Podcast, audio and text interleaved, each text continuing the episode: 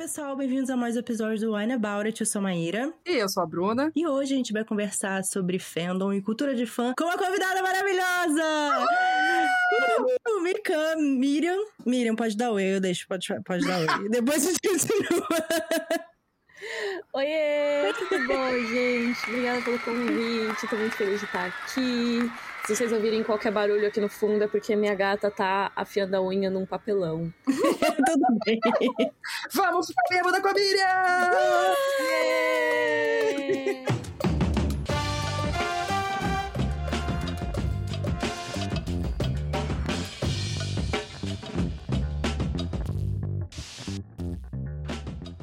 Tô muito feliz que conseguimos trazer Miriam pra conversar com a gente. Olha, eu também. desde o ano passado a gente tá tentando, mas que bom que você está aqui pra gente conversar, porque inclusive esse tema foi inspirado por você, tá? Sim, pensamos, Eita. tipo, esse é um sim. tema que seria legal de conversar e teremos que conversar com a Miriam. É, Tem que é, porque assim? eu lembro que quando terminou ah, a última temporada de Game of Thrones, aí eu vi você e a Carol falando várias coisas no Twitter, de tipo, como era complicado, às vezes vocês fazerem uma coisa, falar de uma coisa que vocês gostam, mas tem todo o fandom que, tipo, não aceita você falar certas coisas, né? E, tipo, você Uhum. fala certas coisas, não é fã. Eu falei, cara, eu quero falar sobre isso. E vamos trazer a Miriam pra falar sobre isso. Então, Aham. as estrelas se alinharam, estão aqui. Ai, adorei, adorei. Bom, Boa. antes da gente começar a falar sobre o assunto, a gente tem que agradecer aos nossos apoiadores que fazem a gente continuar criando esse Obrigada. podcast toda semana. Obrigada, apoiadores. Muitíssimo obrigada a todo mundo que apoia. Clara Pantoja, Laís de Baile, Rafaela Viana, Edson Chaves, Lucas Fogaça, Gabriel Mar, Mariana Gabriela, Nicole Espíndola, Elon Marques, Adriana David, Bruno Ávila, Marina Luciano, Leonardo Leal, Santos, Bárbara de Andrade, Emiliane Firmino, Letícia Alexandre, Vinícius Alfonso, Paulo Hades, Rebeca de Arruda, Diana Passi e os nossos apoiadores anônimos. Muito obrigada, gente! Yay! Se você quiser apoiar aqui no Catarse também e também ter acesso com isso ao nosso conteúdo extra, que é o Momento Ressaca, que se você acha que a gente passa vergonha nesse podcast, você não viu nada ainda.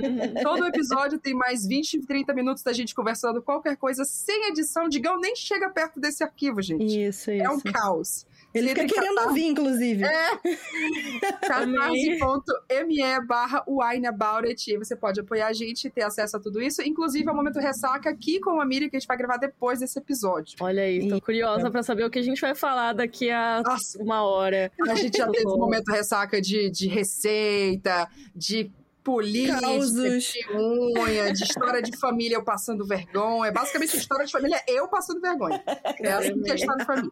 Bom, vamos lá, a gente vai falar dos nossos vinhos primeiro, mas, Maíra, se você for menor de 18 anos, Não beba. se você for dirigir ou conduzir equipamentos pesados, Não beba, pelo amor de Deus.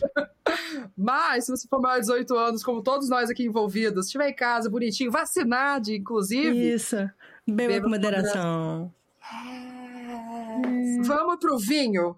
Vamos. Miriam, É. fala o que, que você vai, que, que você vai beber. Eu tô bebendo, quer dizer, vou, vou colocar na taça agora, um Casal Garcia vinho verde de Portugal, jovem e refrescante. Jovem e Jovem refrescante. refrescante. Esse é o nosso. Escreve isso na embalagem. A gente sempre fala isso, tipo, nossa referência assim, hum, esse vinho, ele é refrescante, mas ele não é muito jovem. Não é jovem. A gente tem duas categorias de vinho, jovem refrescante e fruity e tasty. Isso, isso. Fruity São, taste. são duas categorias. Eu Eu adoro tô o Casal muito Garcia. triste porque esse vinho ele contém proteína de leite. E eu, tipo, só fico Ai, imaginando não! que proteína de leite poderia estar num vinho. Como Ah, eu acho que é um negócio que eles fazem pra engrossar o vinho. Tem uma parada assim. é a mesma coisa com o ovo também, que fala ah, que, tipo, não é vinho vegano. Que é, tipo, é o vinho que ele usa alguma coisa de ovo, alguma coisa assim. É, né? pode ser isso. Ele tem um conservante, deve estar tendo conservante algum trequinho de proteína de leite ou processa É. na mesma máquina. Hum. Achei muito interessante. Mas você não Nossa. tem intolerância à lactose. Assim, ter eu tenho, mas não a ponto do vinho Ah, me fazer mal. Tipo, é só Ah, se eu bom, tomar um milkshake aqui na frente de Ah, vocês. tá. Aí provavelmente bem. Passar mal. Mas derivados tá tudo sus. Você, Bru, Eu vou tomar um La Vie Pavillon. oh, tem que Hum. fazer isso aqui para revelar les Ivan français. francês. É um Bordeaux Blanc de 2018. Uhum. É, como é que é? 2018. Ah, meu 18. Duolingo aí, alô, Duolingo, vamos patrocinar esse podcast, porque olha, Sim. A gente manda muito. Eu adoro, mas a frase favorita de Maíra que rendeu um gif maravilhoso foi Misambotei Misambotel. Par... Como é que é o nome aqui, gente? Et no alliance à... Je m'appelle Claude. Ah. É um monte de coisa em francês. Enfim, é um bordô branco, né? Uh, Eu não lembro se eu tomei um bordô branco. Um eu acho que eu tomei uma branco, vez só. Não sei. Esse aqui não tem nenhuma proteína de leite. Ele não contém Tá. glúten, muito bom para pessoas celíacas. Ele é, um, Uhum. ele é seco, ele contém sulfitos. Tá, o é meu também tem. é. É, o meu também tem sulfitos, mas acho que é tudo porque o conservador tem enxofre, né? Ah, exato, então. exato, é isso mesmo. O que, que você vai tomar, mãe? Eu vou tomar um Ceilão. Ah, ele é um tinto. Eu eu comprei ele por causa da rótula, que eu achei ele muito chique, elegante, que ele é todo preto. Nossa, é lindo mesmo. né? Achei chique, então resolvi comprar. é um vinho espanhol. Ele é um fino tinto seco, tá? E, gente, tem 14% de álcool. Então, assim, vai porra! terminar girando aqui, tá? Já vou avisando. Pô, o bagulho é louco, tio. Bom beber, o bagulho é louco. Eita, Então porra. tá bom, né? Ele, é isso, já falei um vinho espanhol. E é isso, vamos, vamos nos servir, vamos embora. Ah, Vamos servir. Eu já me servi aqui porque eu tô doido pra Eu beber logo esqueci de abrir ele, peraí. Parabéns. Quer que eu abra, amiga? Peraí. Hum, foi, foi. Saudade de gravar junto, gente. Nossa, É. pensando que em outros mundos a gente estaria gravando isso aqui em casa, na moral. Ah, verdade. Comendo queijinho. Bora lá, gente, um brinde. Tintim. Aê, saúde. Hum. Hum, ah, gostoso. Não é bom? Eu adoro casal Garcia. Gosto de vinho branco, gente. Hum. Quer dizer, esse é verde, mas. Eu tô muito mais na vibe de vinhos branco, rosé, etc, do que outra coisa. Faz muito tempo que eu não tomo um tinto. Porra, mas pra mim é aqui, também, né? Gostou? Uhum. Sério? Gostei, gostei. Nossa Você senhora. bochechou suas Vai, notas? vai bater isso aqui depois, hein? Eu queria dizer que a melhor coisa que a gente já fez foi assim: a gente sempre grava dois episódios por dia. A melhor coisa foi inverter e botar o convidado pra poder gravar no primeiro momento. A Sim. Maíra está só no começo dos estágios de bebedeira. E aí no segundo episódio tá um caos. Mas eu já Sim, conheço a Maíra, tá tudo bem, ela pode passar vergonha na minha cara, mas passar vergonha com o convidado é história. Porque Convidado. rabelo de merda aqui. Aí é feio. Meu Deus do céu. Bom, Peraí. Antes de começar o assunto, Miriam, se apresente. o que que você faz na internet? Quem você é? Por que que seu nome tem três L no final? Mentira.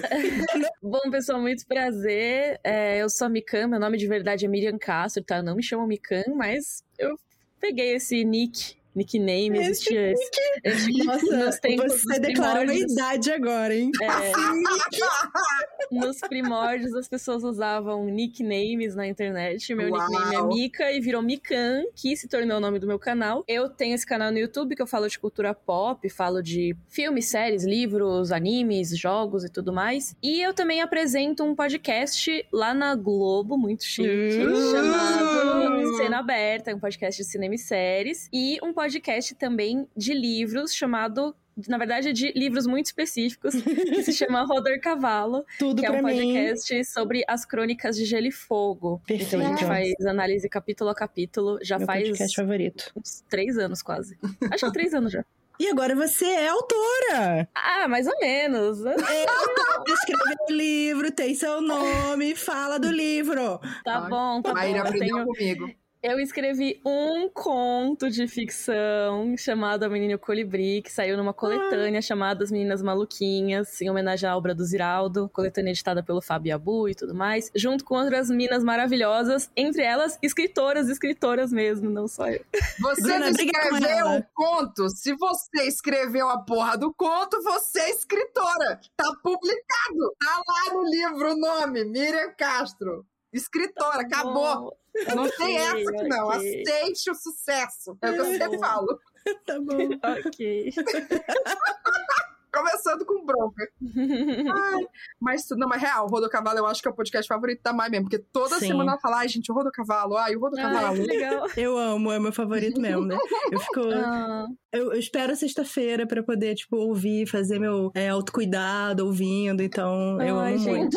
Eu amo fazer o Rodor também, é meu projetinho do coração, assim, é muito gostoso fazer ele. Bom, falando de Rodo, puxando então pra coisa do, do É. Game of Thrones, né? Que eu acho que é um dos primeiros fandoms que, que muita gente da internet conheceu por ele, né? Você começar a falar os Uhum. vídeos sobre Game of Thrones, né? As Crônicas de Gelo e Fogo, dos livros e da série, né? E eu acho que, que tem coisas muito legais, assim, de ser fã, né? Ser fã, às vezes, ainda mais quando a gente produz conteúdo, a gente acaba tendo acesso a algumas experiências muito da hora, né? Você fez um Uhum. trabalho muito grande pra, com, a- com o lançamento das últimas séries de Game of Thrones e tal. Mas fala um pouco das experiências que, tipo, ser fã das coisas e falar sobre essas coisas que a gente gosta, ser produtora de conteúdo, já rolaram contigo. Nossa, bastante coisa, assim. É, eu realmente eu comecei o meu canal falando de Game of Thrones, né? Uhum. Eu tinha já um objetivo de talvez fazer um canal falando de várias coisas e tal, mas o que me deu assim, ah, tá, vou fazer um canal, Uhum. foi Game of Thrones.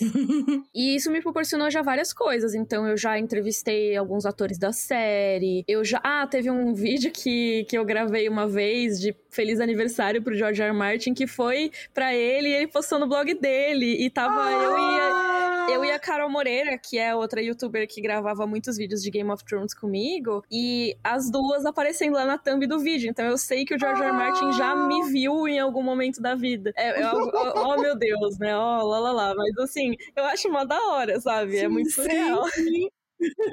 Com certeza. Então, várias dessas coisinhas, sabe? De desde poder interagir com uma comunidade, trocar bastante ideia, até até coisas como isso. Ah, poxa, não é que o autor me notou porque ele notou um vídeo que tinha centenas de pessoas, inclusive eu, Uhum. mas assim, eu acho que é muito legal ter essa oportunidade de, de interagir com a obra de um jeito apaixonado, né? Uhum. Sim, sim. É, e eu acho que uma das coisas mais maneiras, assim, ou bonitas até às vezes de ser fã, é como as pessoas se unem, né, pra, um- uma, uma, uma coisa que elas amam, e aí, por exemplo, sei lá, é, com os Nerd Fighters, né? Ah, vamos arrecadar uma grana pra, pra uma, uma causa e tal, bater um recorde no projeto, né, do Catarse. É, até, tem várias coisas. Tem o Project For, tem o Nerd Fight Area do, do DFTBA, né? Do John Green, do Hank Green e tal. Eu amo Todo ano tanto. eles fazem. Eu amo!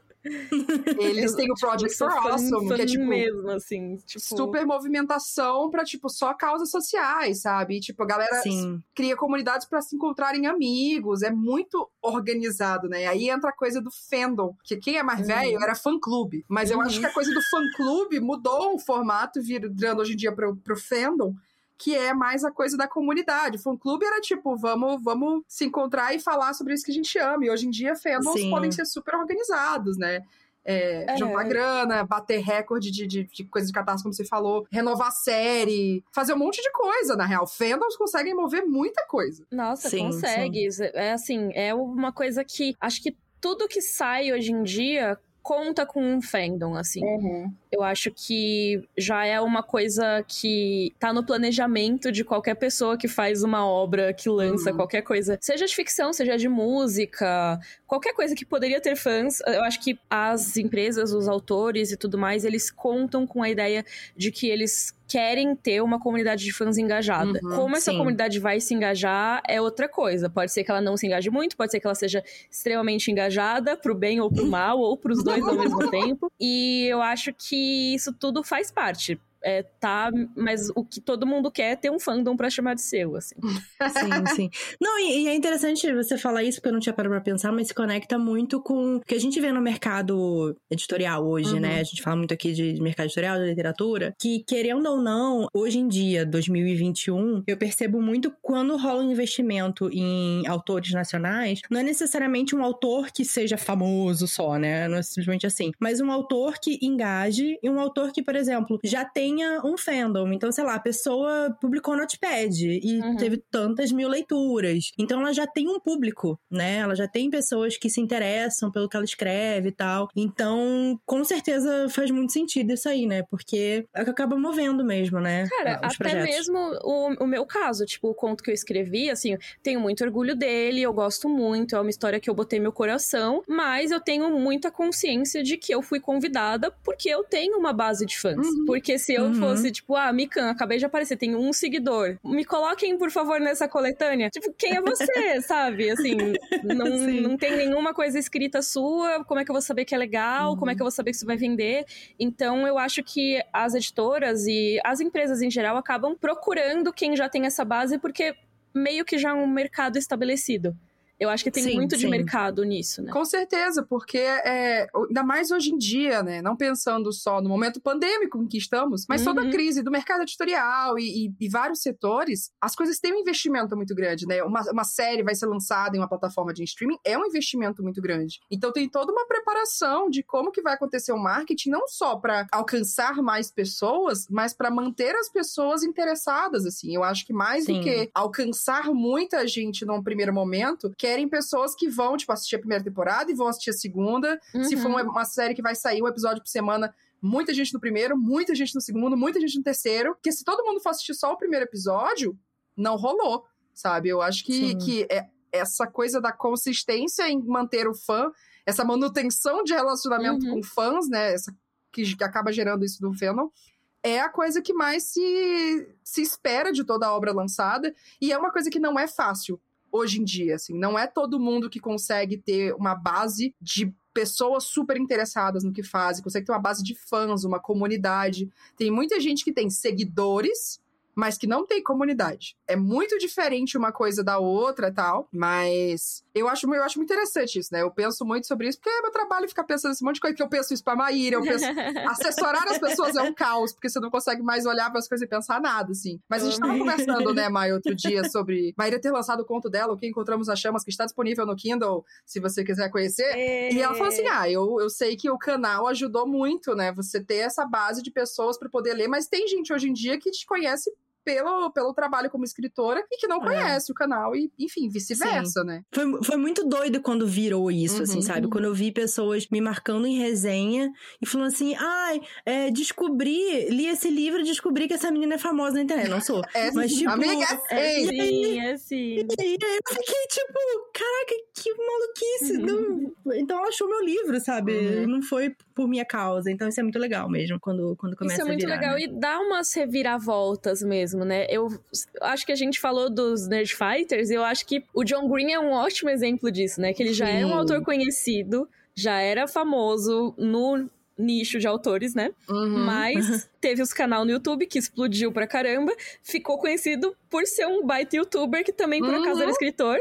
E aí Sim. lançou a Culpa é das Estrelas. E aí, eu, por exemplo, conheci o canal anos depois e falei: Ah, esse é o John Green, o da Culpa é das Estrelas? Então, deu muita volta. Você Sim, vai voltou. ganhar E o- relevância de uma coisa para outra que impulsiona a outra também, Sim. né? Não, e o, o Claro. Hank também, né? O Hank começou com os vídeos, né? Com os vídeos deles trocando Uhum. ele e o John trocando vídeo. Construiu toda essa coisa do, do DFTBA, que tem, tipo, 15 mil empresas dentro desse universo Nossa, de FTBA, a Nerdfighteria e tal. E aí escreveu um livro. empreendedora, viu? Nossa senhora, o Hank é tipo, eu queria sentar uma hora com esse homem na minha frente pra Nossa, poder é, conversar. O Hank Green, ele é um que, assim, se um dia ele for cancelado, eu vou ficar muito triste. Não, velho, não é possível. ele, tipo, é a pessoa que eu mais gosto na internet. Nossa, real, eu vou assim. chorar. Tipo, eu vou, por eu vou favor, chorar, assim. É como, é, como, cancelado. é como se um amigo me decepcionasse, sabe? Eu acho Sim. que seria essa sensação. Total. Mas é isso, então. Essa coisa do fã, às vezes, é isso, né? Também a gente se aproxima tanto da pessoa, se aproxima tanto do conteúdo, Uhum. tem uma conexão tão forte ali que você se sente parte daquilo, né? E aí você Uhum. encontra pessoas Sim. que são parte daquilo. Eu acho que essas amizades que são construídas nessas coisas, tipo, caraca, você gosta disso aqui? Nossa, eu gosto também. São muito fortes, né? Por isso que a gente gosta Sim. tanto de tipo de séries, de livros, a gente se encontra tanto nisso. É ver uma obra que significou tanto pra Uhum. gente e essa pessoa, poxa, significou esse mesmo tanto pra mim. E parece que isso Sim, também sim. quebra umas barreiras, principalmente porque, sei lá, quem é tímido, quem é mais introvertido, que, sei lá, não tem amigos na escola, mas aí você tem esse grupo de pessoas com quem você conversa na internet ou em outros espaços e tal. E isso quebra uma barreira porque você já tem coisa ali, como você já sabe que aquela coisa que outras pessoas podem zoar você porque você gosta, vai ser uma coisa que as pessoas vão admirar em você. Ah, você leu todos os livros, nossa, eu tô doida pra ler também. É, então eu acho isso muito legal. em comum, né? Você. Não assuntos em comum só, mas uma identificação, acho que, de características comuns com aquela pessoa. Sim. Então, vamos supor, ah, eu gosto muito de Naruto, sei lá. Aí, a outra pessoa que gosta muito de Naruto, eu vou entender que, ah, ela gosta provavelmente de histórias que falam de amizade, de Uhum. histórias que falam, de histórias que tem luta, ele Uhum. gosta de pessoas determinadas e tudo mais. Então, assim, Uhum. eu já sei um pouquinho mais sobre aquela pessoa com base no que ela gosta. E se eu gosto Uhum, da mesma uhum. coisa, eu posso me identificar com alguns traços dessa pessoa.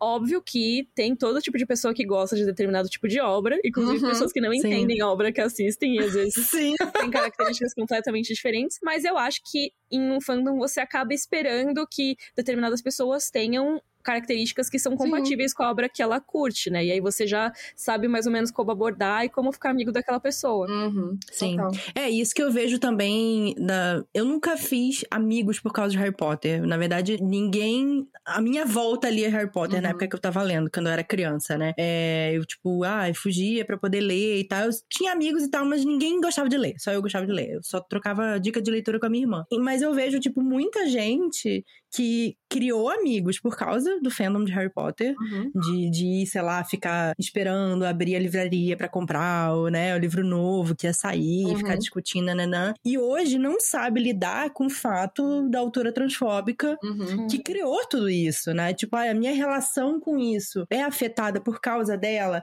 As amizades que eu fiz. Uhum. é, E tem gente que não consegue se desapegar de, de Harry Potter por causa disso, né? Às Uhum. vezes é tipo, ah, eu não me importo com pessoas trans, mas às vezes é, a pessoa tem uma conexão muito forte com aquilo e com a comunidade que criou e tal. Eu, como nunca tive isso, é, esses amigos por causa de Harry Potter, pra mim nunca foi um problema me desapegar, né? Uhum. Mas eu, eu percebo, assim, que às vezes pode ser difícil exatamente por isso. Neil Gaiman, eu amo tudo do Neil Gaiman, os livros dele, lá, lá, lá. Eu sei que tem umas coisas que às vezes ele escorrega, eu fico, Neil Gaiman, por favor, sabe? e a mesma coisa, sei lá, Tolkien, né? Tolkien, a relação que eu tenho com ele é por causa da minha irmã, da gente, quando eu era criança, a gente lê juntas e tudo mais. Eu sei todos os problemas que tem na obra do Tolkien. Não significa que eu estou separando o autor da obra, mas a minha conexão não é por causa do autor, é por causa da minha irmã Uhum. né? E dos momentos que a gente passou juntas lendo Senhor dos Anéis. Uhum. Então eu acho que acaba sendo meio complexo, né? A, a relação também, às vezes, de você estar num fandom, né? Eu acho que sim, e até acaba sendo algo que te blinda um pouco, né? Das coisas ao redor. Mas eu acho que assim, eu acho que até é uma discussão um pouco diferente, né? Do que a gente vê com a J.K. Rowling do que a gente vê com o Neil Gaiman da vida e com o Tolkien da vida. Eu acho que são Uhum. situações bem diferentes, assim. Nossa, que 100%!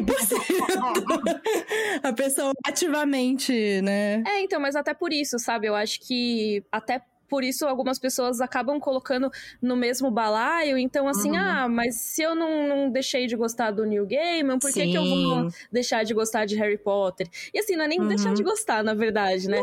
É, É, não é. É outra coisa. Não é uma separar a obra do artista, como tu falou, né, Mai? Mas assim, você tem que entender que o ser fã, gostar de uma coisa é uma coisa, ser fã e tal. Você ativamente participar, de, contribuir com uma franquia, né? Promover. É, você promover, você, você literalmente passar o pano, assim. Não, vamos ignorar que isto aqui aconteceu e toma aqui mais dinheiro, toma aqui mais edição de Harry Potter, toma aqui, toma varinha, toma capa, toma tudo. E encher o cu da mulher de dinheiro, sabe? E aí, assim, bom, É. você está satisfeito com as suas atitudes?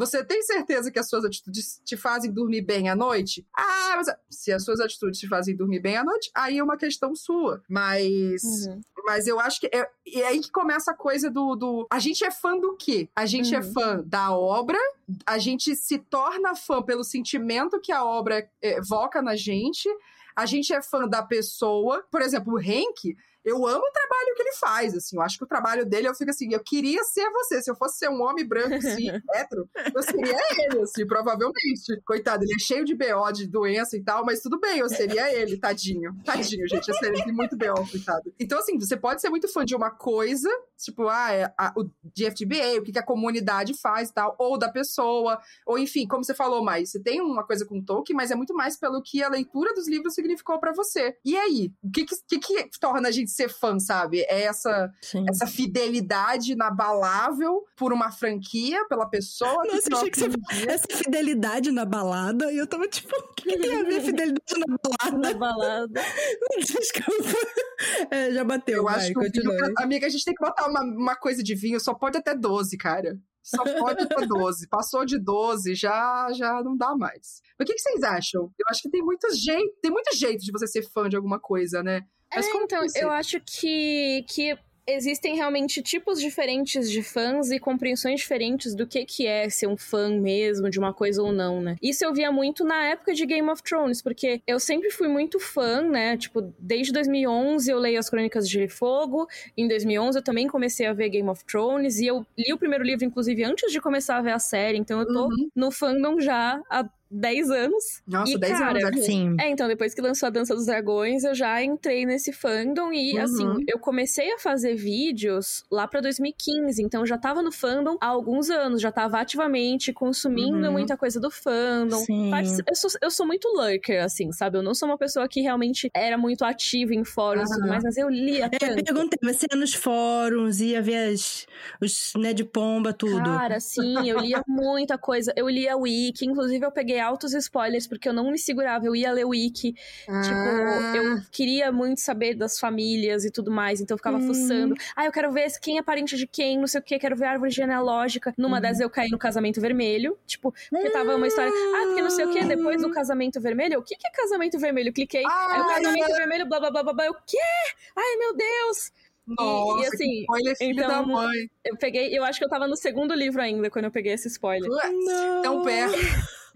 Mas assim, é- até eu fiquei mais curiosa de como ia acontecer, porque eu Uhum. vi, assim, eu bati o olho, eu sabia que acontecia isso, e Uhum. meio assim, ah, ok. Bem por cima, mas eu não sabia Uhum. qual era o contexto. Eu sabia que se chamava Uhum. Casamento Vermelho e Uhum. o que acontecia efetivamente, o resultado final. Mas eu. Sim. Então, quando apareceu, foi uma surpresa pra mim de qualquer forma, porque. Né? Tadinha. Mas tudo isso pra dizer que assim, eu não, eu não era uma pessoa que postava muito, eu nunca fui de Uhum. postar muito, mas eu sempre fui muito engajada no consumo de conteúdo, assim, de acompanhar todas as tretas, todas as brigas eu acompanhava, eu ficava lá quietinho olhando. Então, quando eu fui realmente produzir conteúdo a respeito, assim, eu comecei a produzir mais assim, na época do Omelete, né mesmo? Antes eu já participava Sim. de alguns vídeos lá e tudo, mas no canal mais ativamente. E aí rolavam alguns vídeos que eu criticava a série. Uhum. Que eu falava, pô, isso aqui não é legal, isso aqui, essa Uhum. cena, eu acho que foi uma decisão errada. Eu acho que os caras, eles estão cagando, entendeu? Seja na representação Uhum. de mulheres, seja na, na maneira que retrataram esse enredo e tudo mais. Então, assim, eu sempre fui uma fã muito crítica das coisas que eu consumi. Uhum. O que é muito diferente de ser hater. Claro. Eu acho, e eu acho que tem fãs que não fazem essa distinção. Eles acham que Uhum. existe uma coisa muito binária de fã e hater. Você não pode ser Sim. um fã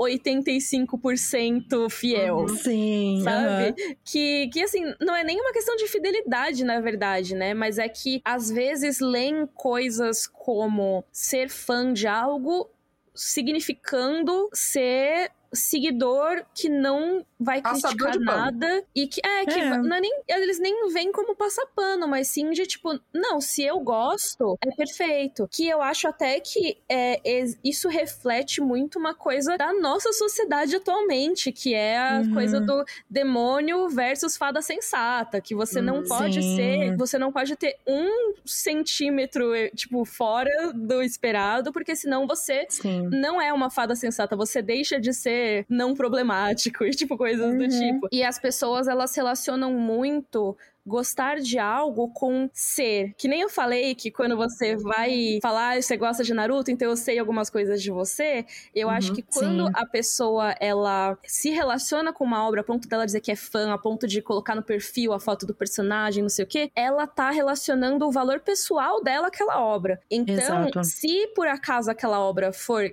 considerada problemática, Uhum. entre muitas aspas, ou alguém criticar, falar que é ruim ou alguma coisa assim, meio que parece que tá xingando a pessoa. É, é pessoal, né? Exato. Tipo, você criticar um negócio que você gosta é muito pessoal, porque o que, o que a gente gosta, a gente toma muito como. é, ainda mais se tem essa- toda essa coisa da conexão, tipo, ah, foi aqui que eu encontrei amizades, foi aqui que eu comecei minha carreira como criadora de conteúdo, enfim, Uhum. várias relações que a gente pode ter com o conteúdo. O que a gente gosta define quem a gente é. Eu acho que isso Sim. pega muita coisa do Harry Potter que você falou, Mai. Eu acho que muita gente toma Harry Potter como tipo, ai, mas.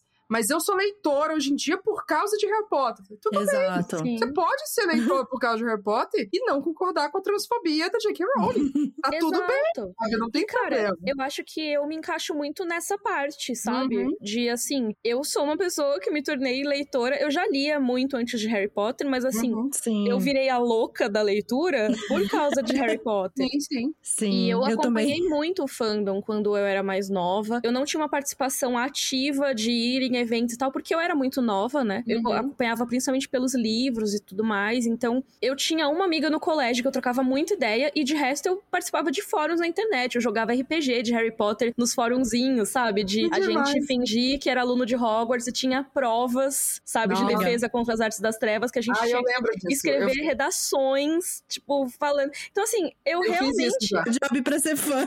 É, assim, eu, eu realmente eu fazia roleplay de ser uma aluna de Hogwarts, porque Uhum. eu realmente era uma criança que sonhava que ia ter uma cartinha chegando quando eu chegasse na idade do Harry. Então, assim, Uma vez eu e uma amiga, a gente fez uma cartinha. caraca, Ah. mano. A gente fez uma cartinha. A gente fez pra que, tipo, o irmão dela era mais novo ainda que a gente. Aí a gente foi e fez a cartinha. Tudo coisadinha. Como na época eu sabia desenhar e fazer coisas bonitinhas, aí eu Uhum. fui, escrevi, a gente pegou o livro e aí copiou tudinho, Uhum. aí fez, ó, a carta chegou, a gente vai, mas a tua vai chegar no que vem, ou e tal. Então ele ficou tipo, nossa, mas eu quero ir, como é que vocês vão pra Hogwarts? Eu vou ficar aqui.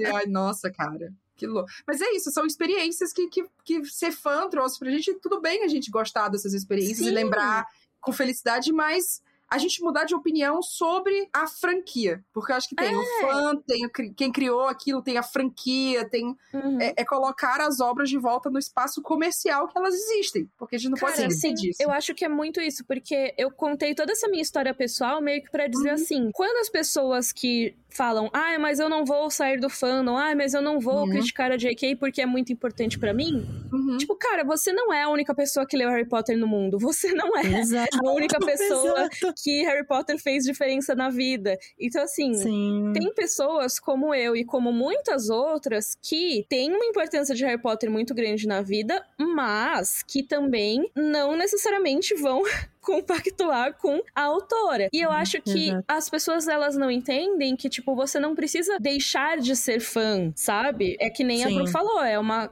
coisa de consumo. É você É. encarar a franquia como um consumo. Então, eu posso, assim, eu tenho os meus livros de Harry Potter aqui, eu posso É. ler eles à vontade, eu não tô gerando dinheiro pra ninguém. Mas se eu Uhum, for lá sim. fazer um vídeo falando, gente, vão ver o filme novo do Animais Fantásticos, ele é muito legal, eu primeiro vou estar falando uma mentira, porque provavelmente não vai ser muito legal, afinal, desandou completamente. Mas, depois disso, eu tô gerando dinheiro diretamente pra Sim. J.K. Rowling, porque eu sei que se eu, com meu alcance, fizer um vídeo falando que o filme é legal, algum fulano vai ao cinema. Não sei quantos Com fulanos, certeza. mas acho que eu chutaria que alguns, sabe? Algu- alguns Sim. muitos, miga. Assim, alguns É. muitos. assim, sinceramente falando, alguns muitos. Então, assim, mesmo se eu decidir, ah, não, eu agora, eu só pirateio, eu, eu, e assim, eu, não, eu nem falo, tipo, ah, pirateio, não sei o quê, porque eu acho que quando a gente faz isso, a gente tá também criando relevância, sabe? Uhum. Game of Thrones é, saía todo É. ano em lista de série mais pirateada da história. E Uhum. isso contribuiu muito pro sucesso de Game of Thrones por vias legais. Então, assim, não acho que dizer, ai, pirateia seja a solução. Eu acho que é a questão de você encarar que as pessoas que estão criticando têm uma razão em fazer isso. Tipo, elas estão certas em fazer isso. E você não precisa defender com unhas e dentes só porque você é fã. Uhum. Você pode Sim. ser fã de uma coisa e, ao mesmo tempo, aceitar que aquela coisa pode ter alguns problemas, que aquele autor pode ter alguns problemas, às vezes nem é a obra, mas às vezes a obra é muito legal, mas o autor é hum e tudo mais. Uhum. E as pessoas falarem isso não é uma um, um ataque pessoal.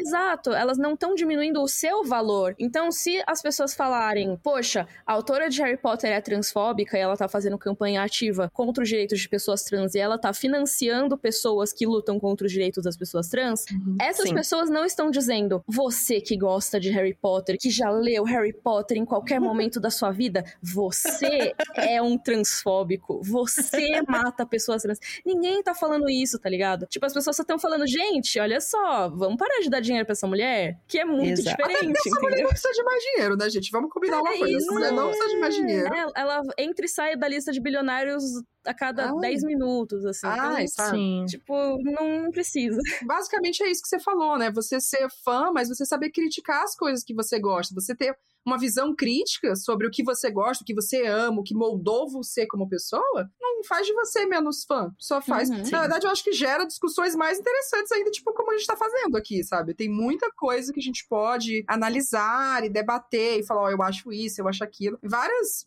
Vários livros e várias coisas já pensamos isso. Ó, tem esse livro que é ótimo e tal, mas eu É. acho que tem essa questão aqui, e essa questão aqui pra mim não é ok. É, eu lembro que tem um ponto desse aí, pra antes da gente ir pro intervalo, que eu acho que está na hora de intervalo, senão a gente vai falar muito. Eu lembro muito disso de Querida Evan Hansen. É, Você já Uhum. leu, Miri? Cara, não, eu lia o resumo na Wikipedia porque eu fiquei muito curiosa, porque estavam. As músicas são preguiça, ótimas. Escuta as confesso. músicas no Spotify. E eu É, vi as pessoas bom. discutindo, não, porque o Evan Hansen é um cuzão. Eu, tipo, ah, por que será? Eu vou ler o Ele é um resumo. cuzão. Ele é E aí eu li o resumo na Wikipedia. Então eu nunca li a obra. E nem vi o musical nem nada. A gente leu o livro de Querida Evan Hansen e a gente já tinha ouvido música. Você já tinha ouvido também, né, Mai, antes de, de ler ou você ouviu Eu pra acho ler? que eu, que eu ouvi assim que eu terminei de ler. Ah, tá, beleza. E aí a gente fez um episódio. Por isso que a gente aqui. ficou cantando durante o episódio. A gente, a gente gravou um episódio aqui e, tipo, eu adoro as músicas. Eu acho o musical muito bom, assim, em termos de musical e tal. Uhum. A atuação do Ben Platt é ótima e tudo mais. Mas tem porém na história que eu fico, eu não consigo aceitar isso aqui na história. Eu, É, e eu já fiquei ok, porque eu falei assim, é uma pessoa que tá lidando com Pois é. problemas, tipo, Uhum. ele tem crise de ansiedade, então ele tá numa situação que ele, tipo, ele acaba mentindo e aí ele precisa sustentar essa mentira e vai ficando cada vez Uhum. pior. É, então. Né? Então, pra mim, a justificativa era o suficiente pra Aham. entender a situação daquela pessoa. Pra Bruna, não. E é engraçado que eu, como pessoa que tem crise de E a ansiedade, Bruna, mas tem ansiedade, eu não. Uhum. eu, como uma pessoa toda cheia dos meus CID, eu Aham. não conseguia aceitar. Eu falei, cara, eu não consigo. Eu não consigo super indicar, nossa, é incrível isso aqui. Não. Eu não, eu não super indico, assim. Eu falo, cara, as músicas. Mas é porque eu também sou muito de, tipo, personagens não perfeitos, sabe? Personagens que erram muito, que fazem merda. E que, tipo, por exemplo, Evelyn Hugo. Evelyn Hugo faz muita merda. Eu Uhum. amo ela mais do que tudo, entendeu? Então, assim, Uhum. é isso, assim. Eu amo os personagens nas falhas deles Sim. também, né? É, sim, então, mas é porque eu enxergo eles como não perfeitos. Uhum. Não seria amiga? Talvez não. Mas, assim, enxergo a pessoa como um personagem interessante, né? Uhum. Enfim. Uhum. E- é... E, e, cara, isso é uma coisa que tem muito em fandom também, que é não separar muito o que que é o personagem e o que que é uma atitude na vida real, né? Uhum. Eu vejo muito, por exemplo, é, às vezes até no próprio fandom no Rodor Cavalo, quando vão falar sobre algum personagem, emitem um julgamento como se fosse um personagem da vida real. Então, por exemplo, se Uhum. alguém falar que gosta do cão, aí vão falar, nossa, o cão, mas o cão, ele falou que queria estuprar a Sansa. E você fala, Sim. Poxa, sim, mas é, é- é o personagem. O personagem é um puta personagem interessante. Ele tem falhas, Sim, ele tem um É conflito. assim mesmo, ela é uma monstra, eu acho ela incrível como personagem, tipo, eu acho ela muito Exatamente. interessante. E as pessoas não entendem muito isso. Então, assim, quando você.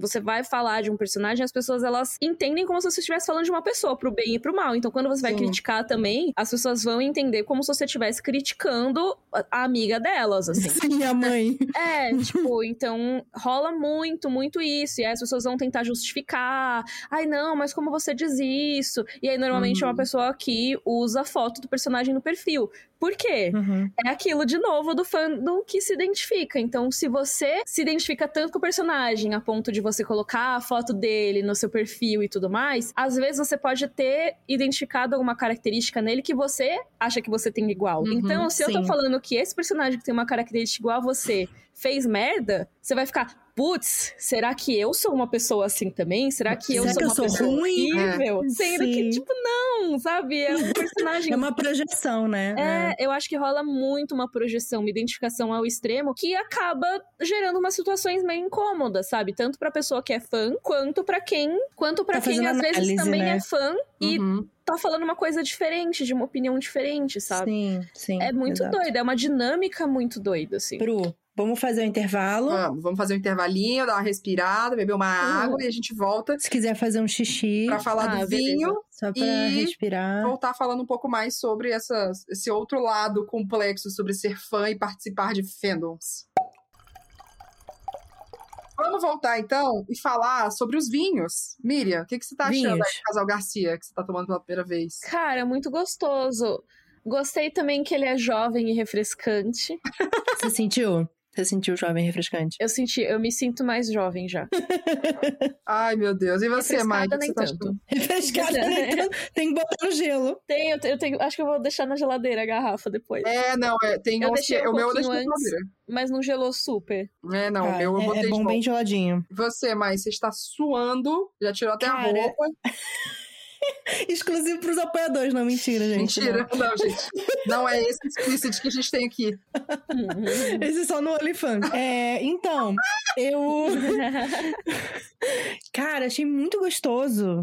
Putz, muito boa. Ele é bem fruity, tá? Hum. Bem ele é bem, fruity? fruta- Hum. bem frutadinho. É, ele, é, ele é seco e tal, mas ele Uhum. não. O tanino dele não é muito forte. Mas ele, ele desce muito bem, tá? No- Notas não- de quê? Você identificou alguma coisa? Peraí. Vai fazer um bochechinho? Coisas que a gente aprendeu com três anos de podcast de vinho. Amei.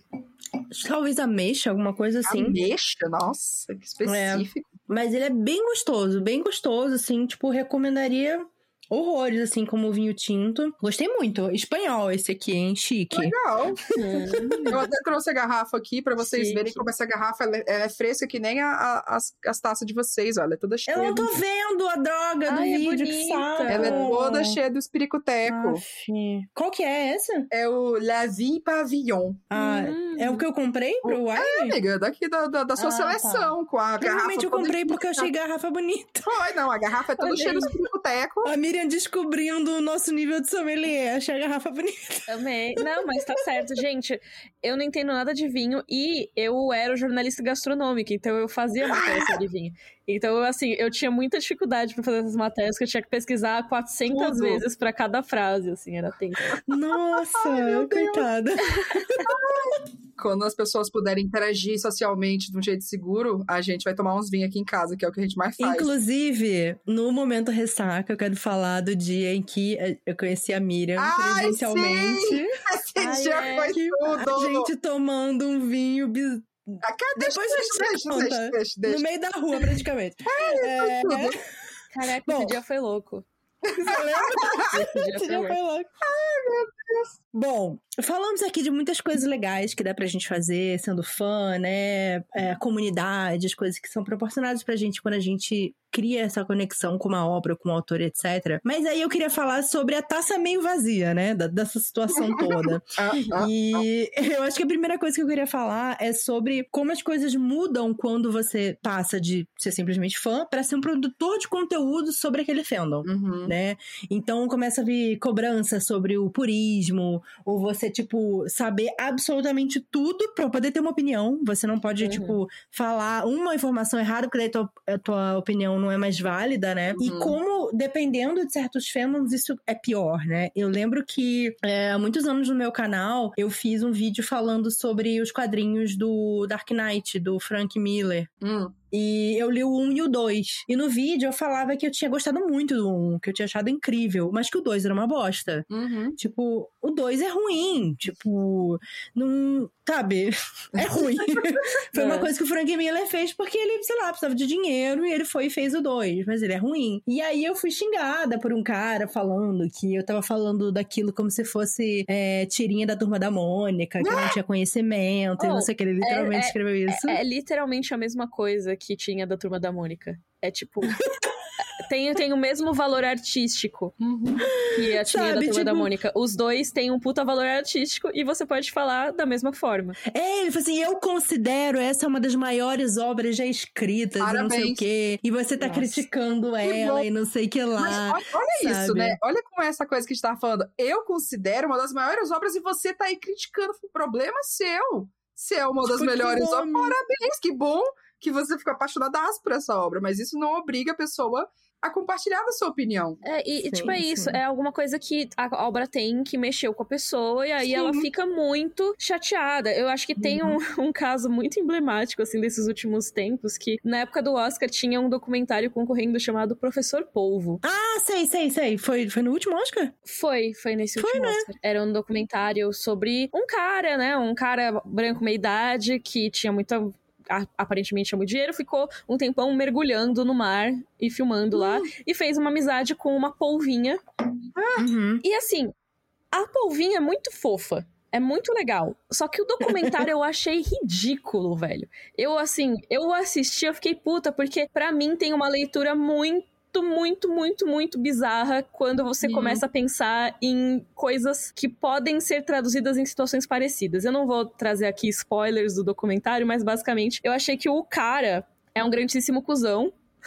Que tava se aproveitando da desgraça alheia, basicamente. Uau. É. É, mas aí eu, eu comentei, assim, eu nem. Acho que eu nem falei sobre isso no Twitter. Eu sei que eu falei, ah, putz, professor Povo, né? Meio nada a ver, o cara e tal. E aí, algumas pessoas concordaram, outras discordaram, falaram, ah, mas é muito lindo, eu chorei. Eu, ah, pô, eu também chorei, tipo, é Ah, não, emocionante. Ah. Mas assim, eu gosto da polva, o cara eu achei meio nada a ver. E Da aí eu polva. sei que uma pessoa tava muito na defensiva. Tipo, Hum. respondendo as coisas, nem pra mim, mas assim, pra outras pessoas que Uhum. estavam é, criticando o documentário, as pessoas falando, não, é, realmente, achei meio nada a ver. Tipo, Uhum. o cara, meio que assim, qualquer um com snorkel pode não sei o que, não sei o que lá. Ela, não é qualquer um com snorkel, que blá, blá, blá, blá", sabe, tipo, brigando mesmo, sabe? Uhum. Muito Sim, sim. agressiva. Eu, caraca, tipo, o que que rolou? O que que tá acontecendo? E aí eu fui ver o perfil da pessoa e a pessoa tava, eu não aguento mais ver criadores de conteúdo falando merda sobre o professor Polvo. Esse documentário é, mudou minha vida, agora eu tô chorando porque estão falando mal. Eu, tipo, caraca, mano. Assim, Meu tipo, Deus calma. e, e aí, assim, eu não, eu não interagi, obviamente, porque eu tinha ido meio que ver o que que tá rolando com essa pessoa. Será que Uhum. ela produziu esse documentário pra ela tá tão na defensiva, sei lá? Tipo, Desse nível, Será sabe? que ela tem um polvo? é, então, eu não- eu não tava entendendo qual era, sabe? Porque a pessoa tava Aham. muito, tipo, sabe, brigando por algum documentário que é, tipo, assim, caraca. Existe um fandom de Professor Polvo? Não sabia. E aí, eu sei que eu fui no perfil e tal, e eu vi que, tipo, foi um documentário que foi muito importante pra aquela pessoa, sabe? Aham. Ela, eu não sei o que aconteceu na vida dela, não sei o que que esse documentário Uhum. representou pra ela mesmo, mas deu pra ver que era um assunto muito querido, a Uhum. ponto de Uhum. tipo, se ela se identificou tanto com isso, como que alguém vai lá e fala que é ruim? Como que alguém Uhum, vai lá e sim. fala que é zoado? Então assim, eu entendo de onde veio a tristeza e a revolta Sim, dela, sim. sabe? Mas ao mesmo tempo é um puta reflexo da nossa problemática atual de transformar a nossa identidade em gostar de coisas. Exato, 100%. Tipo, eu acho é a que, que nossa é identidade.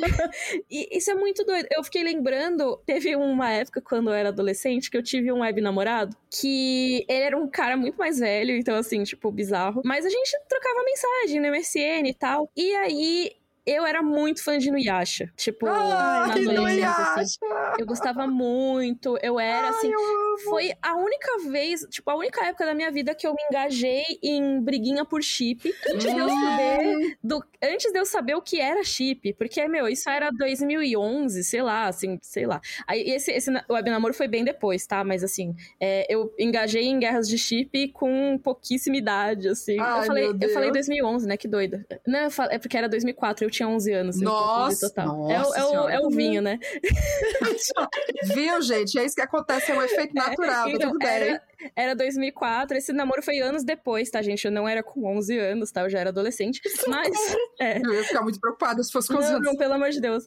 Mas assim, então eu era já há muitos anos fã de Inuyasha. Uhum. E aí, eu, adolescente lá, já não consumia muito, sabe? Nem importava mais tanto pra mim, eu não acompanhava, eu tinha parado de acompanhar. Mas aí, esse web namorado, ele veio no MSN falar, tipo, falei alguma coisa de Inuyasha, eu, pô, era mó fã, mó legal. E ele veio falar, nossa, Inuyasha é ridículo. É coisa de menininha adolescente. Não, eu acho horrível Inuyasha. A pior coisa já feita na história da humanidade. E assim, eu tava no começo da adolescência, mas eu ainda era pouco adolescente. Adolescente, no caso. Então, eu simplesmente vi aquilo e eu fiquei pistola. Eu fiquei Uhum. muito pistola.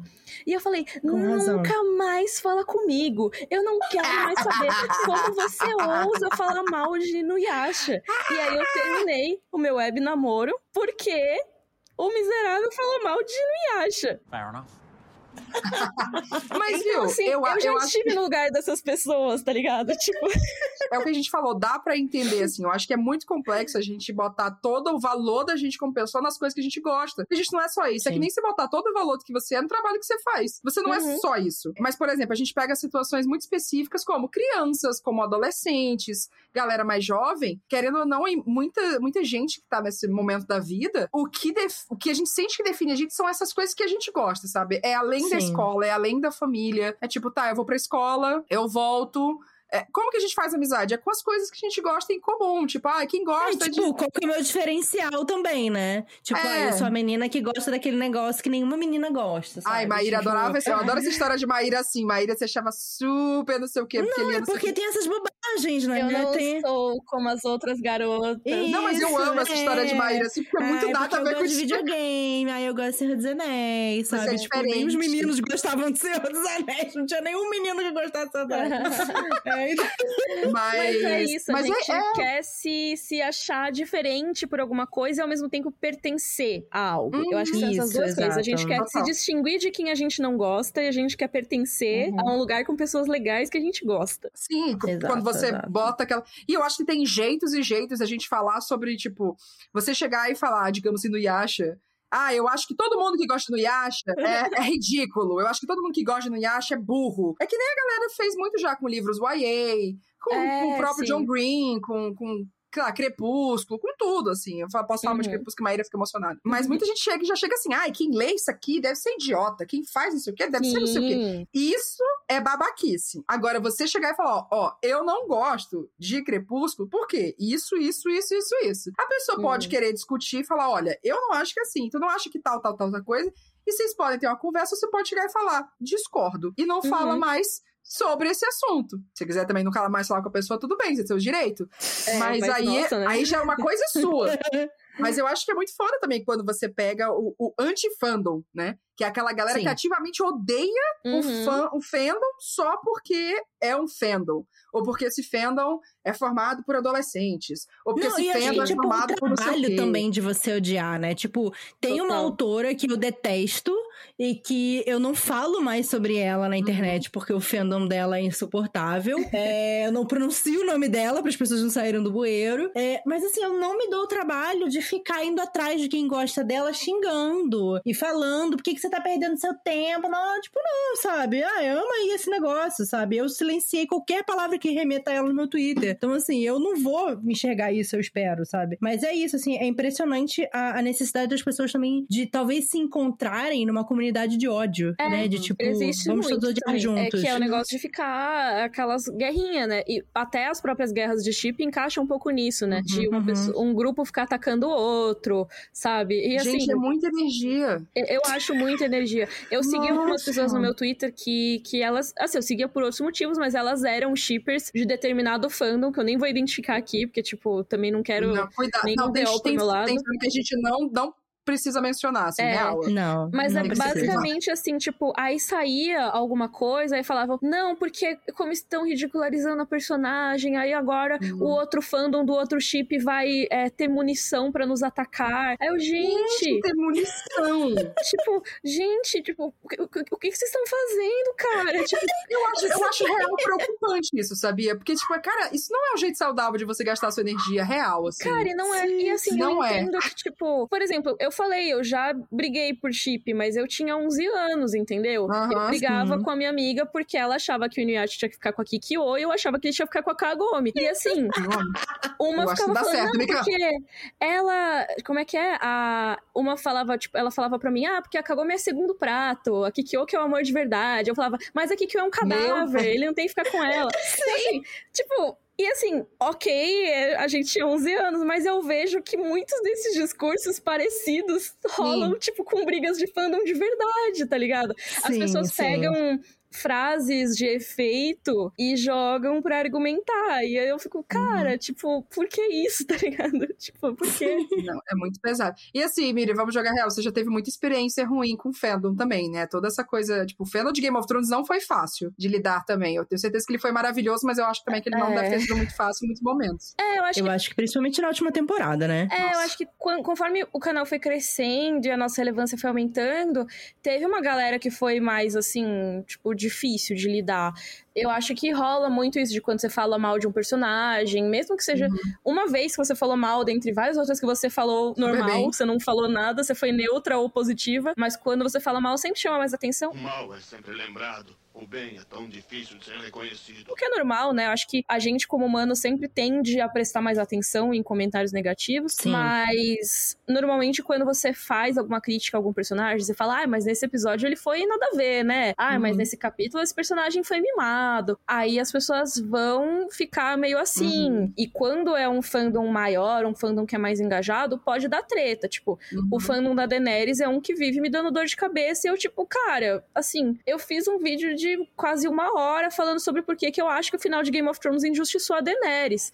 Você não Sim. pode dizer que eu sou hater da personagem. Sim, ótimo vídeo, por sinal. Recomendo, Obrigada. gente. Vou deixar aqui, na, vou deixar aqui na, na, na caixa de descrição isso. E, tipo, eu acho que que é isso, é o que eu falei lá no começo, que a gente tem essa coisa muito binária uhum. de ou você é fã ou você é hater. E você não pode ser um fã que às vezes vai criticar uma atitude do personagem, uhum. porque isso te transforma automaticamente em um hater e alguém que eles devem brigar como se alguém tivesse falado que nem, tipo, ah, o fandom inteiro é uma merda e todo mundo que gosta é burro. Tipo, Sim. consideram quase como se fosse o mesmo valor de julgamento Sim. que foi emitido, sabe? Uhum, é muito bizarro. Não, eu lembro de você falar no Twitter, assim, de como às vezes era, era cansativo e ao mesmo tempo não tinha como você acertar, porque se você elogiasse, você é uma vendida. Uhum. Se você criticasse, ah, então você nem tinha que estar tá falando nada. Por que, que você fala de Game of Thrones? Você não gosta de nada? Cara, tipo, como se você não pudesse criticar.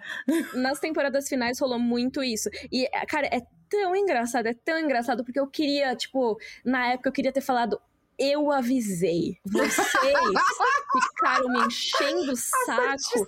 E eu avisei desde a quinta temporada que era esse o caminho que a série estava seguindo. E vocês é. falaram que eu era hater, que eu não gostava de verdade. Mas olha aí, olha aí o que que. Mas é um sintoma de ou você ser aquele fã que não olha nenhum defeito, ou você é um hater que critica cada detalhe. Hum, e não era isso, né? Então, Game of Thrones, assim desde o final da quarta temporada, mas principalmente a partir da quinta, uhum. teve umas umas decisões muito zoadas que rolaram sim, ali. Sim. E, tipo, com, quando a gente apontava essas decisões, quando a gente falava, olha, essa temporada teve vários momentos what the fuck, né? Tipo, eu fiz uhum. um vídeo da. A sexta temporada foi a primeira que eu cobri inteira junto com a Carol, porque uhum. o canal começou e tava rolando a quinta. E a gente fez, né? É, da sexta temporada, a gente fez um top 10 momentos, então os momentos que a gente achou mais legais, e fez uhum. um outro de momentos que a gente achou, putz, isso aqui foi meio nada a ver. E Sim. tinha coisas como a área correndo com as facadas na barriga, não sei o quê. Wolverine, sabe? Assim, nada a ver. e a gente falou isso e falou, gente, o plano não faz sentido. Essa construção de cena não faz o menor sentido. Tipo, nenhuma interpretação disso faz sentido com o que a gente tinha visto até agora na série. E as pessoas meteram o pau, falaram, não, mas vocês estão sendo muito chatas, que nada a ver, não tem nada a ver isso. E, cara, é muito do que elas reclamaram na última temporada, sabe? Tava Sim. tudo lá. Só que aí vira uma coisa assim. É, então, vira um negócio de tipo, ah, então tava tudo perfeito. Até, sei lá, o terceiro episódio, as pessoas estavam, nossa, que série maravilhosa, não sei o quê. Aí chegou, tipo, o último episódio, as pessoas, nossa, que série horrível, que final é. horroroso. é, tipo, não sei o que, não sei o que lá. E, e, assim, não existe um meio termo. Então, assim, uhum. não dá para você salvar nada. Porque ou é uma maravilha, ou é um lixo completo. E não é assim. Tipo, pode ser legal e ter seus defeitos. Tá de boa. Como as pessoas. Sim. Exato, é. exato. É, é muito Exatamente doido, como as é, pessoas. É, é, bizarro. O quanto as pessoas, elas não querem ver nuance em nada, assim. Eu acho que uhum. rola muito sim, isso. Sim, sim. E eu acho que no fandom isso é incentivado.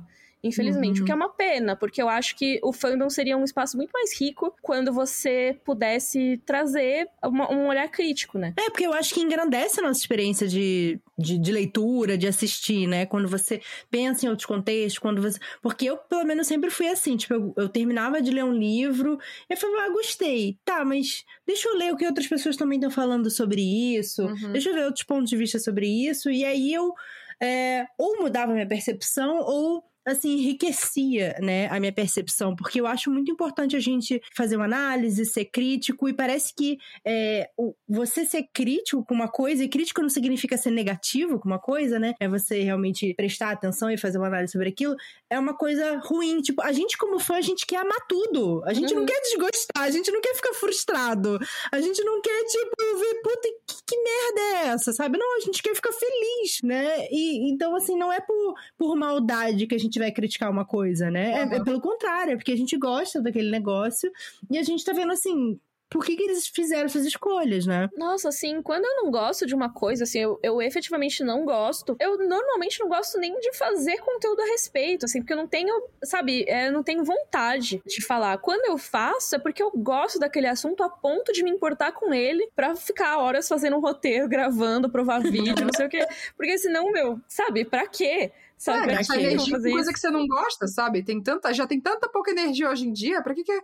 Eu sou muito, tipo, eu, eu acho muito legal essa, essa linha de o que é uma opinião crítica e o que é uma opinião só pra xingar, sabe? Uhum. Eu não tenho paciência pra, pra conteúdos que são assim, isso aqui é ruim, assim, assim, assim, assim. Quando a pessoa é só, tipo, falar mal. Eu só quero Sim. falar mal, mas você não me trouxe nenhum ponto de tipo, viu, já pensou que isso aqui significa tal, tal coisa? E se, né, né, né? É Uhum. muito diferente você criticar e fazer uma discussão sobre pontos que são realmente complexos na história e você ficar falando mal um monte. Eu acho que Sim. nisso, em literatura tem muitos fandoms também, né? A gente falou muito de Game of Thrones aqui e tal, mas é isso. Além de Harry Potter, a gente tem fandom de, de daquela autora lá, você falou o, o codinome dela, amiga? Você não falou o nome nenhum. A, a jamais. A Jamais, tem a, tem a Jamais, tem o fandom do Rick Riordan, tem Cassandra Clare, tem várias coisas, tem fandom com nome, tem fandom sem nome, que eu esqueci o nome já. Mas, às vezes, até pra leitura, assim, sendo criadora de conteúdo, rola uma coisa tipo, tá, pera, eu acho que eu não vou falar nada, que eu tô lendo. Primeiro eu vou ler, Uhum. aí eu vou ver se eu gosto, porque aí se eu gostar e eu quiser fazer uma coisa, aí tudo bem. Porque se eu falar que tô lendo e depois não der uma opinião, se eu gostei ou não, aí o, o fandom pode vir atrás, sabe? E eu acho que isso realmente vai criando um- uma experiência negativa, assim, que afasta a gente de algumas coisas, sabe? Eu lembro que teve uma época que eu li os livros da Cassandra Clare, eu li só a série Instrumentos Mortais, tá? Se alguém do fandom tiver aqui, eu só li Instrumentos Mortais. Mas aí eu li os seis livros. Eu falei, cara, eu li os seis livros, porque essa é mulher. fã. Essa Quem se mulher. dá o trabalho de ler seis Amiga. livros é fã. A É isso. Cassandra Clare tem a formulazinha que eu falei assim: ó, mulher que vende livro. Rapaz, essa mulher vende livro demais. Mas li os seis. E aí é isso, sabe? Eu, tipo, não, eu não vou nem falar, nunca fiz, res- não fiz resenha, não quero fazer, porque eu falei, eu não vou me meter nesse fandom, porque eu não sou uma pessoa que você ativa nisso. Eu não vou Uhum. ficar emitindo opiniões disso, eu não quero usar isso como referência pra outra coisa. Isso que eu nunca tive né, uma experiência ruim com, com diretamente com fandom de Cassandra Clare, mas eu sei que é uma galera muito engajada. É muito, muito engajada. E claro, sempre tem as pessoas que são de boa, tem as pessoas que. É isso, não estão nem aí pra ouvir nenhuma outra opinião. Se não for perfeito, acabou. E eu não achei a série perfeita. Eu achei que ela sabe vender livro, mas eu não achei. Uau! Caralho! E agora o Fedo vem atrás de mim. Mas. Mas eu acho que é isso, né? Às vezes essa a gente ouve falar sobre como é essas atitudes do fandom como comunidade ou tipo de pessoas que, né, usam a foto de um personagem no perfil ou fazem tal tal coisa e aí você fica, putz, eu vou tomar cuidado pra falar publicamente sobre tal franquia, sobre tal série, porque senão o fandom vem atrás de mim. Vocês já tiveram isso? Já. O peso nesse já é palpável. Já. É, tem coisas que eu, assim, às vezes não é nem de, ah, eu vou evitar falar desse assunto completamente, mas assim, às vezes o fandom é tão, tipo, chatinho às vezes com algumas coisas que eu fico, hum, não sei, sabe, não sei se eu vou ficar comentando.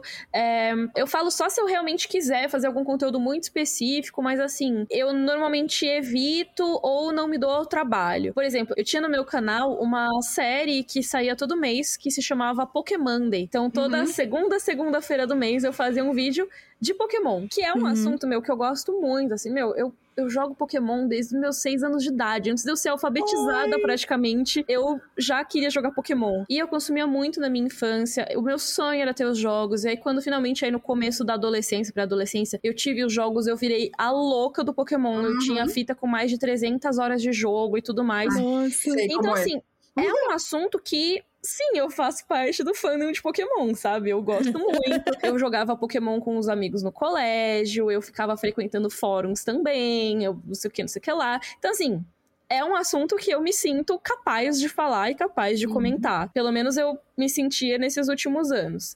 E aí eu tinha essa série no canal, Pokémon, que eu falava, eu trazia às vezes alguma teoria, eu trazia alguma curiosidade, falava dos jogos novos. Mas, cara, eu lembro que assim, eram vídeos que davam um puta trabalho de fazer, eram vídeos que não davam tanto público assim, porque eram muito específicos.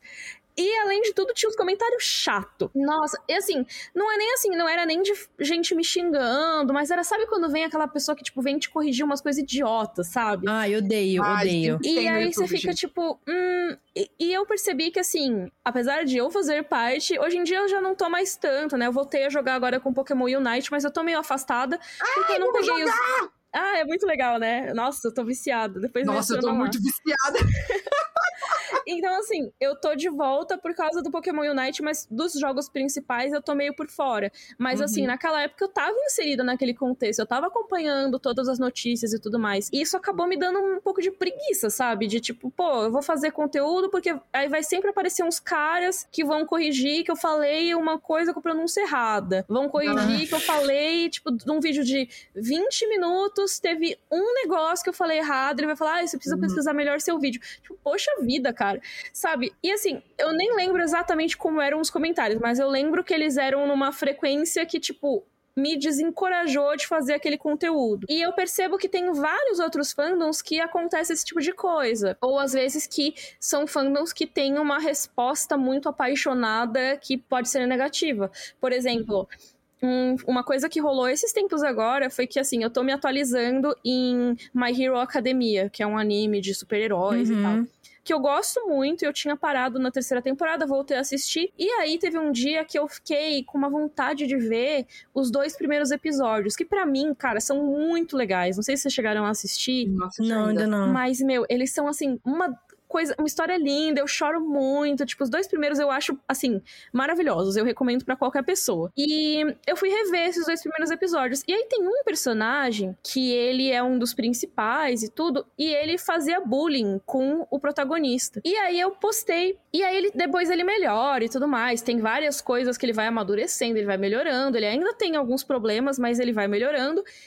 E eu fui rever esses dois primeiros episódios e ele faz uns negócios que eu não lembrava quão graves eram. Assim, eu fiquei, caraca, mano, ele era realmente um baita cuzão. Aham. E aí eu postei no Twitter alguma coisa tipo, ah, é, nossa, vi como ele tratou esse personagem, nossa, realmente, ele, que bom que ele melhorou, mas eu não perdoo, não. Sabe, mas assim, Uhum. tipo, eu conversando sobre uma obra. É, de E boa. aí, uma galera, eu, eu sei lá, devem ter jogado em algum grupo, porque não, né, muitas pessoas nem me seguiam, sabe?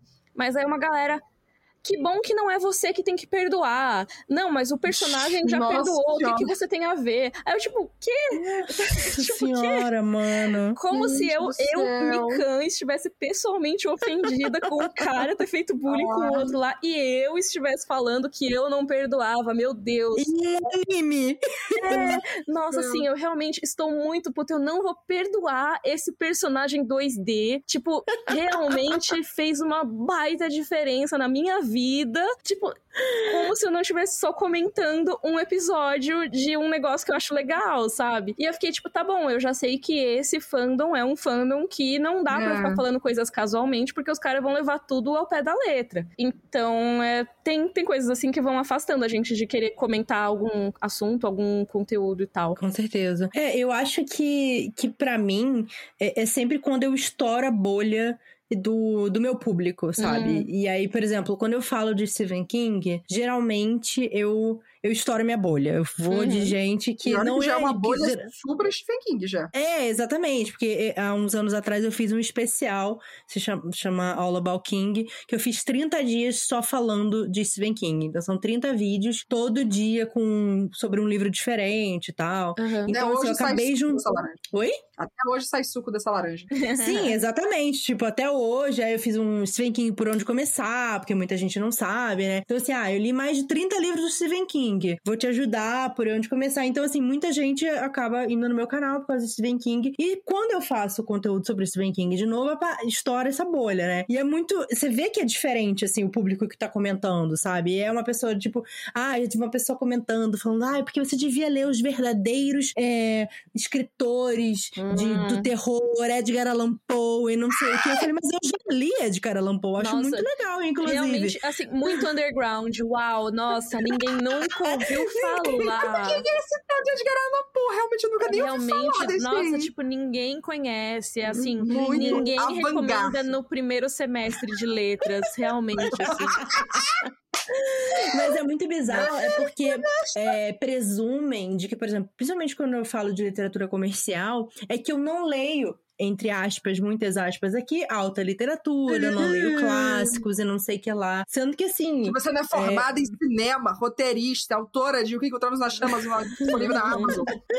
Tipo, sim, sabe? Eu já li Aristóteles, sabe? Já li um monte de coisa. Tive que ler por vontade própria ou não, sabe?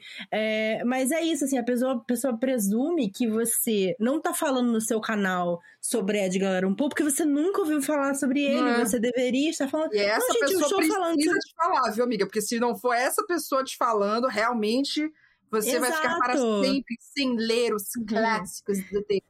Ai, meu Deus, cara. Aí faz pouco, né? De tipo, É. de- desse, desse, do fandom e etc, né? Ou o- bom e velho, né? Faltou o X na sua lista. Ah! Quando. é, é, Você eu- esqueceu de não sei o que. Eu amo Meus falam livros favoritos. Você esqueceu desse? Não. Não, e teve um que eu fiz ren- é, ranqueando os livros de Stephen King que eu já li. Faltou não sei o que lá. Eu Falei, meu anjo, não faltou porque eu não li esse livro. Então não está no meu ranking. O ranking é dos livros que eu li. Eu não li esse livro. É o bom e Portanto, velho. Faltou interpretação de texto. A pessoa tá lidando de morreu. Rancora como você quiser. Ai, nessa sua lista, não sei o que. Faz a sua lista, meu anjo, entendeu? Essa, não, essa é a minha, entendeu? Do Stephen King. Ai, é, Que é desespero. complicado, assim. Eu percebo que eu, eu entro mais nesses conflitos Uhum. quando fura minha bolha, sabe? Quando Uhum. eu, eu saio um pouco do meu público, que daí eu fico meio. ah, com um pouco de medo de interagir. Eu, É, eu falo poucos bastante momentos. isso. Eu tive poucos momentos de coisa, assim, mais com pessoas individuais do que com, com um grupo, mais coisa assim. Não sei se é porque eu boto medo nas pessoas e aí ninguém vai Uhum. bater assim comigo. Você põe um mas pouco de medo mesmo. Eu amiga. ponho um pouco de medo nas pessoas. Eu acho que é saudável. assim? As pessoas têm, você não tem medo de mim, Miriam? A Bruna ela tem cara de brava. Você não acha, não? Não. Eu acho ela meio brava. Ela be- Três segundos de você. Você não, Não. Miriam, nesse, nesse podcast, um minuto dela dando oi, Bruna já tava dando esporro. Mas ela falou quando é escritora, a escritora escreveu o livro, tá lá publicado, tá lá na capa do livro, tá lá o livro. Como é que não é escritora? Aqui foi um, um, um esporro de incentivo. Eu estava Isso, isso. É o Incentivando- do bem. É o tough É, love da Bruna. tá suave. Faz bem. Entendi. Maíra não pode opinar, porque a, a minha relação com Maíra já cobriu todas as bases possíveis, tirando romântica sexual. Mas o meu relacionamento com Maíra já, já cobriu absolutamente tudo. Já foi de fã uma da outra, já foi de amiga, já foi de tudo, profissional. Então, assim, Maíra não pode Isso. opinar mais. Hoje a Bruna manda na minha vida, é isso. Amei. É isso. Ai, Falta gente. faz alguém pra mandar na nossa vida, né, profissionalmente. Ai, eu Ai, amo meu tudo Deus. pra mim. O que eu mais odeio de trabalhar para mim mesma é que eu não Uhum. tenho um chefe pra me mandar fazer as coisas, assim. É foda. Bruna, manda ela, Bruna. Vamos fazer uma reunião quando eu voltar aqui. Vamos voltar, quando eu voltar de férias, vamos fazer uma reunião, a gente conversa. Isso, isso. Eu acho que o álcool tá batendo em Maíra. Eu acho que essa é a hora que a gente vai pro momento ressaca pra poder aproveitar esse Vamos. ápice do álcool. Vamos. Bom, então, se bora. você não é apoiador, e o episódio vai acabando por aqui, mas se você é apoiador do nosso Catarse, ou você quer ser, você pode ir em catarse.me barra e acessar o Momento Ressaca aqui, que vai ser mais um tempinho conversando com, com a Miriam. E que a gente vai jogar real aqui. A gente vai falar as coisas que publicamente na internet não dá pra falar. É A isso. censura toda, isso. Miri, agora é o momento que você vai ter que fazer o seu jabá. E eu- a gente tem a listinha aqui de tudo que você faz, então se você esquecer de alguma coisa, tá aqui na lista. É, Então pode, pode, pode começar. tá pode bom, ai meu começar. Deus, você vai, você vai me cobrar de divulgar minhas coisas, tá? Vamos lá. Eu vou, só Primeiro- a. Eu tenho 10 empregos, vamos lá. É, você pode me acompanhar no meu canal do YouTube, que é Mikan. Lá tem análises, tem dicas de filmes, séries, livros, etc. Você pode me seguir no meu Instagram, que é underline Miriam Castro. Lá tem estreias da semana, tem recomendações também, tem gatos. Bastante coisa de gato. Gatos, muitos gatinhos. No meu Twitter você tem coisas muito aleatórias. Eu recomendo pra você passar um nervoso às vezes. É Rei Underline Mica. que mais? E eu tenho dois podcasts atualmente. Tem o Rodor Cavalo, que é o meu podcast com a Flávia Gazi sobre as crônicas de Gelo e Fogo. Lá a gente, lá a gente fala dos livros capítulo a capítulo. Então vocês podem nos encontrar Tudo. em rodorcavalo.com.br ou em todos os coisas de podcast. E o outro podcast que eu participo é o Cena Aberta, que é um podcast do G-Show. Então você encontra a gente no G-Show mesmo, no Globoplay e também em qualquer plataforma de áudio. Então se você procura lá Cena Aberta, você acha, tem no Spotify e tudo mais. Eu esqueci algum trabalho, Bruna? Pode repetir o livro também. o livro. O livro. Ah, mas eu livro. sabia já. É isso. Você também encontra o meu conto, um conto infanto-juvenil chamado A Menina e o Colibri, na coletânea As Meninas Maluquinhas, da editora Melhoramentos. Então, vejam, tá mó legal. Isso. Agora foi. E- Miriam, muito, muito obrigada por estar aí com a gente hoje, conversar sobre ser fã e tudo mais que Ai, envolve amei. isso.